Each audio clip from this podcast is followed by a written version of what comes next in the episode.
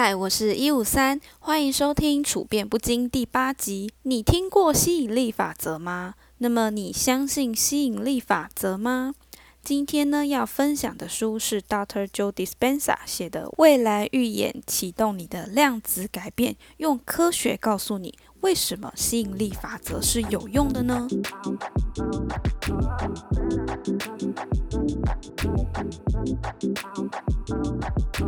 大家有听过吸引力法则吗？简单来说，就是心想事成。我记得大概在二零一零年前后左右吧，《秘密 Secret》这本书超爆红，大家都在谈论吸引力法则。然后你去书店的时候，你都会看到《秘密》这本书会放在很明显的地方。当时呢，我是出于好奇，也刚好觉得啊。那段时间有点迷惘，于是呢，我就去书店买来看。看完之后啊，我的心得只有三个字：看不懂。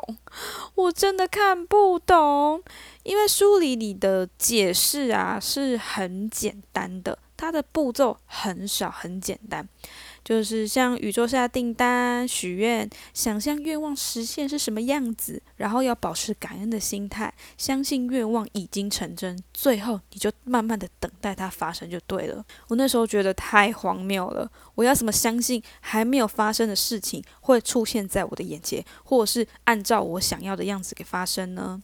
可是我仔细又回想过去，我一些许愿成真的事迹，诶，好像又有一点点道理。但不管怎么说，我那时候怎么尝试，就是完全没有发生。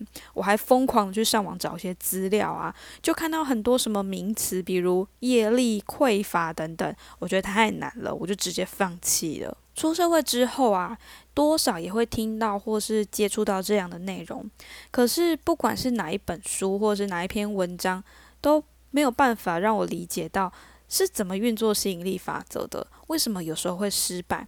我一直都只有那种模模糊糊的了解。后来呢，是我读到 Dr. Joe Dispenza 写的这本书，我才知道说，哦，其实秘密讲的都是对的，而且我们为什么要这样做？那未来预言启动你的量子改变这本书呢？嗯，它是没有很明确的说这个就是吸引力法则，但它也是在讲怎么心想事成。它的说法呢就叫未来预言。呃，这本书其实蛮特别的，它用了很多研究的例子，还有科学的理论来证明吸引力法则是怎么运作，然后它为什么有用，也有很多的案例分享。我个人认为是蛮有说服力的啦。如果你是一个科学主义至上者呢，我建议你啊，就是用一种开放的心态看这本书。首先，我们要先说到笛卡尔，就是我思故我在的那一位。他把机械论的观点呢套用到宇宙当中，告诉我们大家一切都是有规律可以循的。他就奠定了一套规则，我们看得见、摸得见、能理解的物质世界属于科学的范畴。可是像心灵这类没有办法预测的奇迹呀，或者是一些变动的想法什么的，他就归类为宗教。于是呢，这个世界就先确立了基本的二元论。后来牛顿就延伸了笛卡尔的观点。把一切的现象都归类为物理科学，而且所有的现象不单有规则，还可以预测，还可以计算。比如呢，那些改变物质形态或是推动物质的那些能量，我们就把它称为动力。在这两位历史伟人的发扬光大之下呢，我们身处的世界啊，变成是一个不可以更动的，它已经被决定好的，而且是有规则的，是因果论的。比如你杯子破掉，就一定是受到什么样的撞击，东西会掉下来，会怎么样？就是因为有引力。后来呢，爱因斯坦他提出了相对论，其中一个概念就是物质等于能量，而且是可以互换的。再后来呢，还有量子物理学，很多科学家就发现呐，组成世界的基本元件是能量，还有粒子。同时呢，也发现这些基本元件的物理状态跟我们肉眼看到的、认知到的规则是完全不一样的。比如说，苹果从树上掉下来是受到地心引力还有重力加速度，然后由上这样往下掉下来。但是观察粒子的人就发现说，诶，这些物质组成的元素。他们完全没有规则可言呢，他们不像是这样什么由上往下或是什么怎么样的，他们是会消失又出现的。怎么我们看到的物质是可以被预测是有规则的，可是这些物质组成的这种小元件却是没有规则的呢？还超越了一种时空的限制，完全是不一样的。怎么会这么矛盾呢？后来物理学家就进一步的发现，观察粒子的时候啊，那些观察者会影响粒子的行为。当那些观察者注意力放在哪里的时候啊，那个粒子就会出现在哪里。这跳脱了一般我们对时间空间的认知。那些粒子它不是先在那边被你看到。而是我们想着它要出现，然后它才会被看到。这个现象呢，就被称为波函数塌陷，或者叫观察者效应。根据这样的逻辑来说的话。呃，世界组成的基本元件粒子和能量啊，我们在观察它之前是看不见的，我们就想到它之前是看不见的，那就表示说我们的想法是可以让一些事情发生的，而且会在某一个地方等着被我们发现。这也就代表说，我们的心想事成其实是有用的哦。那么，既然我们的想法意念是可以影响物质世界的。这也就表示说，我们的想法意念创造了我们的现状，也就是说，境由心造。那么关键就在想法了，对吧？可是如果想就有用的话，好，那我今天一直想，明天我的户头会收到一百万台币，我一直想着这句话，照理说，我应该会立马成真啊，怎么有时候还是会失灵呢？细胞生物学家格伦·瑞恩博士啊，他在加州一个很有名的新术研究中心，他让三组人拿着 DNA 试管做了一个实验。第一组人呢，让自己产生一种很强烈、很高昂、很正面的情绪，比如说爱呀、感恩呐、赞叹的这种高昂情绪。这样过了两分钟之后呢，他就拿着一个装有 DNA 的试管。第二组人呢，一样，他也要创造这种很。高昂正向的情绪，但同时呢，他要想着我要让这个 DNA 扭曲，我要让这个 DNA 扭曲，他要带着这样的想法。第三组人呢，他则是只要想着我要扭曲这个 DNA，我要扭曲这个 DNA，但是他不用带任何的情绪，任何高昂或是负面的情绪都不用，只要有这个想法就好了。结果我就发现呢。第二组人，他们手中的 DNA 有百分之二十五被改变了，然后第一组跟第三组的完全都没有改变。所以你有想法、有那个目的是还不够的，你还要有一个正面的情绪，才能创造到预期的效果。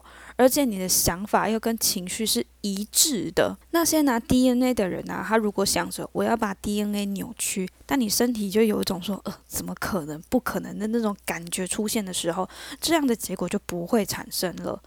呃，这样说可能会有点抽象。那我们再换一个说法，我们大家都知道啊，吸毒对身体不好，对不对？那你这时候可以脑袋想，吸毒对身体很好。你身体有没有一种很冲突或很排斥的感觉？然后告再告诉你说啊，你讲错了。这个呢，就是你的想法跟感觉不一样。想法是你头脑的语言。感觉是你身体的语言。大特 Jody Spencer 他的女儿啊，曾经呢就希望他可以到意大利工作，然后顺便在意大利玩六个城市，顺便去找朋友。他就开始想象啊，他在意大利工作的情形啊，去看到什么人啊，发生什么事，会去什么地方，然后去想说，诶，我体验这种事情的时候，我会有什么样的感觉？而且还要说意大利语等等。过了几星期之后呢？某一天，他在跟一个历史教授聊天的时候，就不知不觉说起了意大利语。结果刚好他有一个同事要找人带一个初级意大利语，而且希望是美国的学生。诶，结果他想要的那个生活，他想要去意大利工作，免费得到这个工作，然后去玩，诶，就完全的实现了耶。不过这也带出了另外一个问题。既然我们的想法可以影响物质来创造我们的物质事件的话，那请问你平常都在传递什么样的想法跟感觉呢？我前面有提到说，呃，我曾经尝试用《秘密》这本书的方法，然后都没有用。那个时候我测试的就是钱，我真的很认真哦，我会想说我会拿到多少，然后再哪一个户头出现，然后拿到的时候感觉是怎么样的，怎么拿到的，等等等等等，然后我还每天感恩三件事情，想说他既然叫我感恩，那我就想办法感恩三件事。结果呢，什么事都没有发生。我是看到这本书才知道说，哦，我的潜意识其实出了很大的问题。我当时是想着我要有钱，可是我对钱的感受是很贫穷、很贫困的。也就是说，我想到钱。我的感受其实很负面哦，加上我那时候的薪水真的超爆低，我如果扣掉房租、保险那种必要的费用支出，我大概剩下五千块钱是可以吃饭的，等于说我几乎没有钱可以去买一些我想要的东西。你知道，就偶尔出去聚餐就会花很多钱，或是我可能想要买一件衣服、鞋子等等，就就就是我没有办法买，是我那时候就觉得我生活很拮据，那种过得很痛苦，我甚至有过那种一个月。只有三千块可以吃，结果呢？我当时那个生活还有情绪啊，已经深深植入到我的潜意识当中，我完全没有察觉。我在没有察觉之前，我完全就是以这样的状态过生活。即便哦是我薪水又比较多一点了，还是有那种感觉。所以呢，就算我怎么想，我后来怎么想，怎么想都没有办法变有钱，就是因为我们生活啊反映出我的潜意识。那么要改变呢？就是从潜意识来下手改变。那习惯啊、记忆跟情绪是影响潜意识的很重要的三个原因。我们先来举一些生活情境例子。你每天早上起床刷牙洗脸之后啊，你就会开车到附近的超商买个美式咖啡，然后走同一条路到公司，在固定的区域停车，然后你下车之后呢，再到固定的店家去买早餐，接着就马上跟老板开会。那下班了之后呢，你会习惯的把衣服脱掉丢在地板，然后就躺在床上划手机，可能肚子饿了就叫个 Uber Eats，没有饿就想说不要吃了。诶，如果你今天心血来潮想说我要去公园慢跑运动一下好了，这时候就会有一种叫懒惰的感觉，不想要的感觉就跑出来了。